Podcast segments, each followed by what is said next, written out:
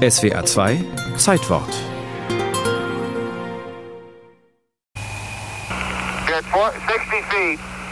Als am 11. Dezember 1972 die Mondfähre Challenger von ihrem Apollo-Mutterschiff America abgelegt hatte und damit begann, auf die Mondoberfläche abzusteigen, war klar, dass es für lange Zeit die letzte Landung von Menschen auf dem Mond sein würde. 20 feet. Going down at two. 10 feet. Für den Kommandanten Eugene Cernan war es schon der dritte Raumflug. Sein Pilot für das Mutterschiff, Ron Evans, war erfahrener Kampfflieger. Doch der dritte Mann, Harrison Schmidt, war Neuling im All und hatte beruflich niemals etwas mit der Fliegerei zu tun gehabt. Er war Geologe. Die NASA hatte im Rahmen des Mondprogramms Wissenschaftsastronauten ausgebildet, aber niemals einen von ihnen bei den Mondflügen berücksichtigt. Als klar wurde, dass die Apollo-Flüge nicht wie ursprünglich vorgesehen bis Nummer 20 fortgesetzt würden, sondern mit dem 17. Flug zu Ende gehen, drängte die wissenschaftliche Community massiv darauf, endlich auch einen aus ihren Reihen auf die Mondoberfläche zu bringen. Die NASA lenkte ein, strich einen der ursprünglich vorgesehenen Mondflieger aus dem Apollo 17 Team und vergab den Platz an den Geologen Schmidt, der nun als Pilot der Landefähre auf die Mondoberfläche zusteuerte.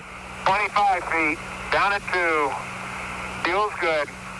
20 feet. Nur noch wenige Fußhöhe, aber sieht gut aus. Das funkte Pilot Schmidt regelmäßig an die Bodenkontrolle. Und dann mit hörbarer Begeisterung die Erfolgsmeldung an die Bodenmannschaft. Der Landeplatz von Apollo 17 lag in einer langgestreckten Mulde zwischen Hochlandbergen, dem Taurus-Litrow-Tal. Schmidts Geologen-Ehrgeiz möglichst das ganze Tal abzuklappern und so viele verschiedene Gesteine wie möglich zu sammeln. Das Problem, Cernan, sein Kommandant, blieb gleich beim ersten Mondausflug mit dem Hammer an einem Schutzblech des Mondautos hängen. Es zerbrach. Beim Fahren verhüllte nun aufgewirbelter Staub die Sicht. Mit dem stabilen Papier einer Mondlandkarte und etwas Klebeband ließ sich das Malheur aber beheben. Schmidt und Cernan legten mit dem geflickten Rover nun richtig los. Kilometer um Kilometer fuhren sie durch das Mondtal, Stein um Stein sammelten sie ein.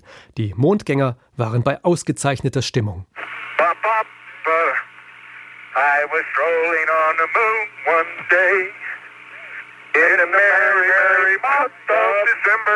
May, May, May, May, that's right.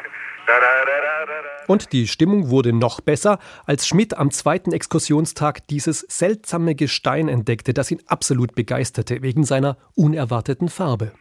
It's all over. Orange. I can see it from here. It's orange. Crazy. Orangenes Gestein inmitten der grauen Mondwüste. Die orangenen Krümel stellten sich später als Mondglas heraus, das sich inmitten von Lava gebildet hatte.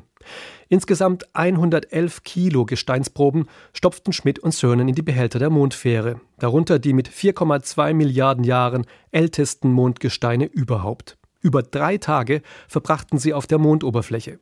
34 rumpelige Kilometer fuhren sie mit dem Mondauto, allesamt Raumfahrtrekorde. Am 14. Dezember 1972 verließen Schmidt und Cernan die Mondoberfläche. Ron Evans hatte drei Tage alleine in der Apollo-Kapsel den Mond umkreist und wurde nun für seine Geduld entschädigt.